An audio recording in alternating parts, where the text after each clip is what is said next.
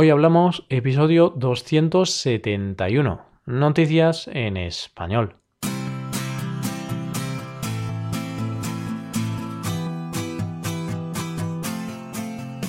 Bienvenido a Hoy Hablamos, el podcast para aprender español cada día.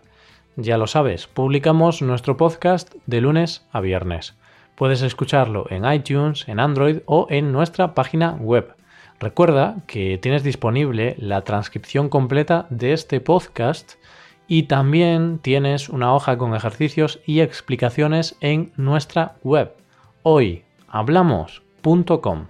Hola Hola, hoy volvemos con un nuevo episodio de noticias. Y noticias un tanto disparatadas. Hablaremos de tigres, de los peligros del traductor de Google, de un profesor universitario muy testarudo y por último de la historia de una estudiante de derecho muy luchadora. Empezamos. Hoy hablamos de noticias en español.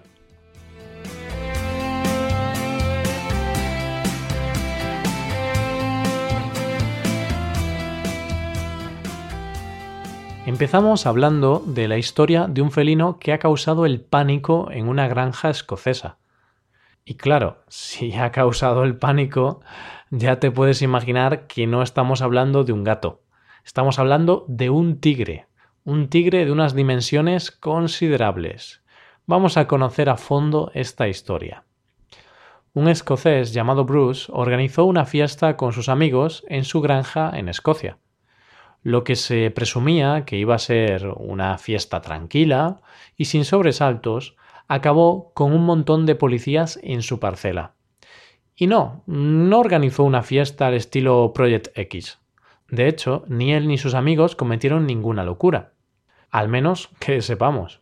Bruce llamó a la policía cuando, en un momento durante la fiesta, fue a dar un paseo por su granja y vio un tigre, o algo parecido a un tigre, cerca de sus vacas. ¿Y qué hacía en mitad de una fiesta visitando a sus vacas? Buena pregunta. Bien, pues su objetivo era velar por el bienestar de sus vacas, puesto que algunas de ellas estaban a punto de tener crías. Como te iba diciendo, en este paseo rutinario creyó ver a un tigre y avisó rápidamente a la policía. Los agentes se apresuraron a proteger la zona y a acorralar al animal hasta que 45 minutos más tarde se dieron cuenta de que el animal era un peluche. sí, sí, tardaron casi una hora en notar que pasaba algo raro con el felino. No se movía, no respiraba, no daba señales de vida. Normal, es lo que tiene ser un peluche. Bueno, pues al contrario de lo que podamos pensar, Bruce estaba sobrio, no estaba bajo los efectos del alcohol. Simplemente la oscuridad de la noche le confundió. Una historia divertida donde las haya. Menudo revuelo que causó un peluche. No sé, pero a mí me parece que todo esto fue una broma que los amigos de Bruce le quisieron gastar. Lo que no se podrían imaginar es que esta broma llegaría tan lejos. Los que sí han llegado lejos son los cocineros del equipo de Noruega ni más ni menos que a Corea del Sur. Si estás puesto en el mundo del deporte, sabrás que estos días se están celebrando los Juegos Olímpicos de Invierno en Pyongyang. Amigos surcoreanos, perdonadme, sé que mi pronunciación no es la mejor del mundo. pues sí, durante estos días se están celebrando las Olimpiadas de Invierno en el continente asiático. ¿Las estás siguiendo? Yo no, la verdad, ni yo ni la mayoría de los españoles. Y es que los deportes de invierno en España son minoritarios. ¿Cómo vamos a seguir los deportes de invierno si aquí estamos todo el día en la playa? bueno, tampoco es exactamente así. Que hoy en mi ciudad está lloviendo mucho, pero es cierto que el buen tiempo en España hace que no haya muchos seguidores de estos deportes. Sin embargo, en Noruega, por ejemplo, estos deportes no son minoritarios, son mayoritarios.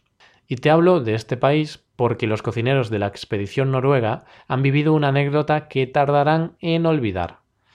A su llegada al país asiático, estos cocineros pidieron a través de Internet 1.500 huevos, puesto que necesitaban huevos para las dos semanas de competición. Para pedirlos, como no sabían coreano, utilizaron el traductor de Google.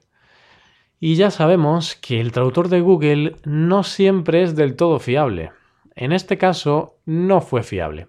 Se quedaron de piedra al ver su pedido. en lugar de recibir 1.500 huevos, recibieron 15.000 huevos en total, 13.500 más de los que necesitaban. Nos podemos imaginar sus caras de sorpresa.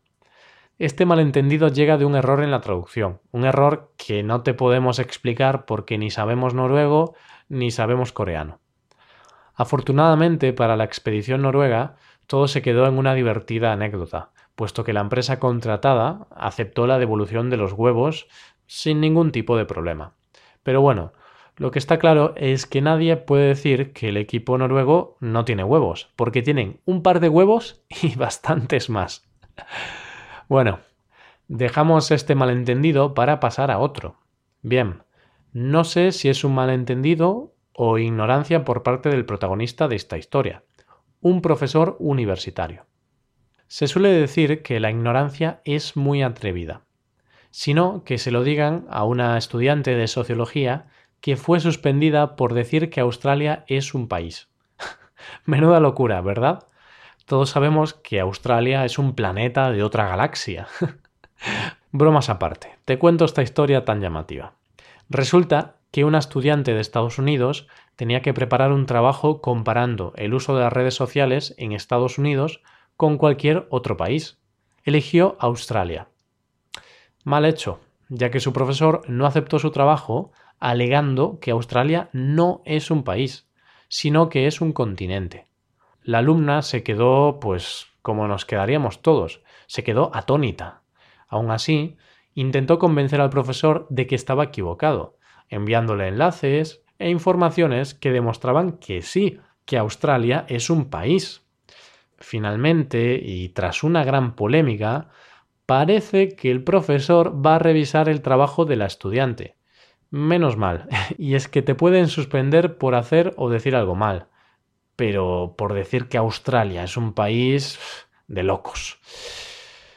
Por último, te hablo de una historia sucedida en Galicia, en España. Te hablo de una historia cargada de talento y coraje. Parece ser que las nuevas generaciones de estudiantes están bien preparadas. Y es que aún hay un atisbo de esperanza con ejemplos como el de Elisa. Elisa tiene 22 años y estudia Derecho. Tras ser despedida de su trabajo de socorrista debido a un accidente de moto, Elisa decidió tomar cartas en el asunto y demandó al ayuntamiento de su pueblo. Le parecía que su despido era injusto. ¿Qué hizo para demostrarlo? ¿Contratar a un abogado? ¿Para qué hacerlo si ella está estudiando derecho? Así que cogió sus libros y se puso a estudiar derecho laboral.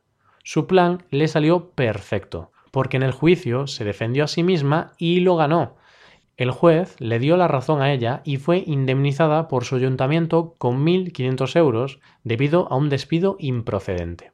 Una bonita historia de lucha, ¿verdad? Con esta noticia vamos llegando a la recta final del episodio de hoy. ¿Qué te han parecido estas noticias? ¿Te han gustado?